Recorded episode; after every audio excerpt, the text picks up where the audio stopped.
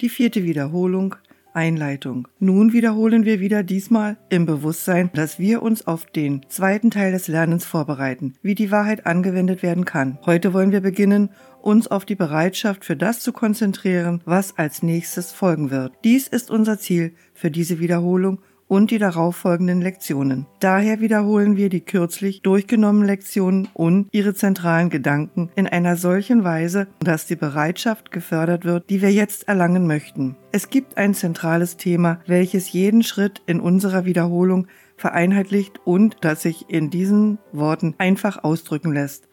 Mein Geist birgt nur, was ich mit Gott denke. Das ist eine Tatsache und stellt die Wahrheit dessen dar, was du bist und was dein Vater ist. Es ist dieser Gedanke, durch den der Vater den Sohn erschuf und ihn als Mitschöpfer neben sich selbst einsetzte. Eben dieser Gedanke ist die volle Gewähr für die Erlösung des Sohnes, denn in seinem Geist können keine Gedanken wohnen, außer denen, die sein Vater mit ihm teilt. Mangelnde Vergebung sperrt diesen Gedanken aus seinem Bewusstsein aus, dennoch ist er ewig wahr. Wir wollen unsere Vorbereitung damit beginnen, die vielen Formen etwas besser zu verstehen, in denen der Mangel an wahrer Vergebung sorgsam verborgen sein kann. Weil sie Illusionen sind, wird nicht wahrgenommen, dass sie nur das sind, was sie sind.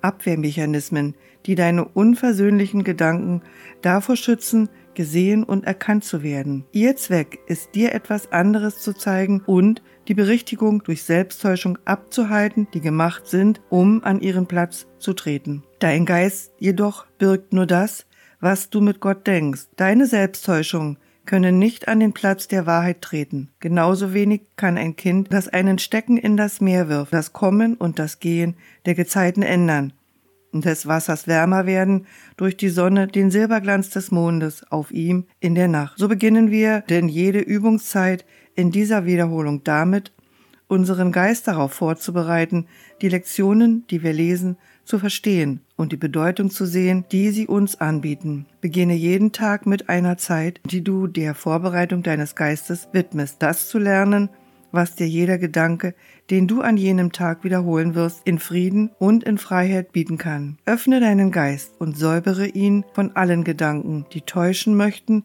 und lass nur diese Gedanken ihn voll und ganz in Anspruch nehmen und entferne alle übrigen. Mein Geist birgt nur, was ich mit Gott denke. Fünf Minuten mit diesem Gedanken reichen aus, den Tag in die Bahnen zu lenken, die Gott bestimmt hat und ihm die Obhut über alle Gedanken zu geben, die du an diesem Tag empfangen wirst. Sie werden nicht nur von dir kommen, weil du sie alle mit ihm teilen wirst, so wird jeder dir die Botschaft seiner Liebe bringen und ihm Botschaften der deinen zurückbringen. Und Kommunion wird dein sein mit dem Herrn der Herrscharen, wie er selbst es haben wollte. Und wie seine eigene Vervollständigung sich mit ihm verbindet, so wird er sich mit dir verbinden, der du vollständig bist, wenn du dich mit ihm vereinst und er sich mit dir. Nach deiner Vorbereitung lies einfach jeden der beiden Leitgedanken, die dir für die Wiederholung des betreffenden Tages aufgetragen sind.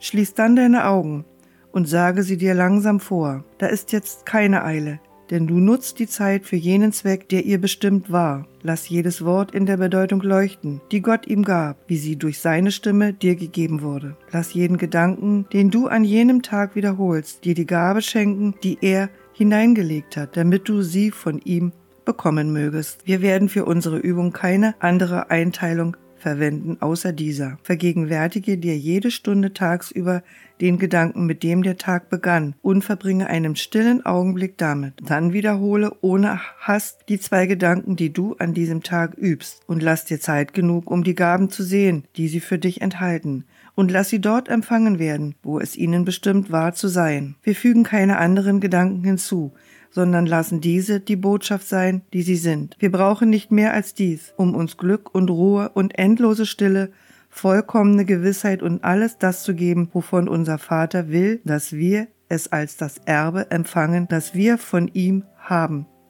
An jedem Tag, an dem wir üben, schließen wir so, wie wir begonnen haben, indem wir zuerst den Gedanken wiederholen, der den Tag zu einer besonderen Zeit des Segens und des Glücks für uns gemacht und durch unsere Treue der Welt von der Dunkelheit dem Licht zurückerstattet, vom Graben der Freude, vom Schmerz dem Frieden und von der Sünde der Heiligkeit. Gott sagt dir Dank, der du auf diese Weise übst, sein Wort zu halten. Und indem du deinen Geist, bevor du schlafen gehst, nochmals den Leitgedanken für den Tag hingibst, umgib dich seine Dankbarkeit in jenem Frieden, in dem er will, dass du auf immer sein sollst und auf den du jetzt lernst, als dein Erbe wieder Anspruch zu erheben. Mein Geist birgt nur, was ich mit Gott denke. Der Leitgedanke aus der Lektion 129 lautet, Jenseits dieser Welt ist eine Welt, die ich will. Und der Leitgedanke aus der Lektion 130 lautet, es ist unmöglich, zwei Welten zu sehen.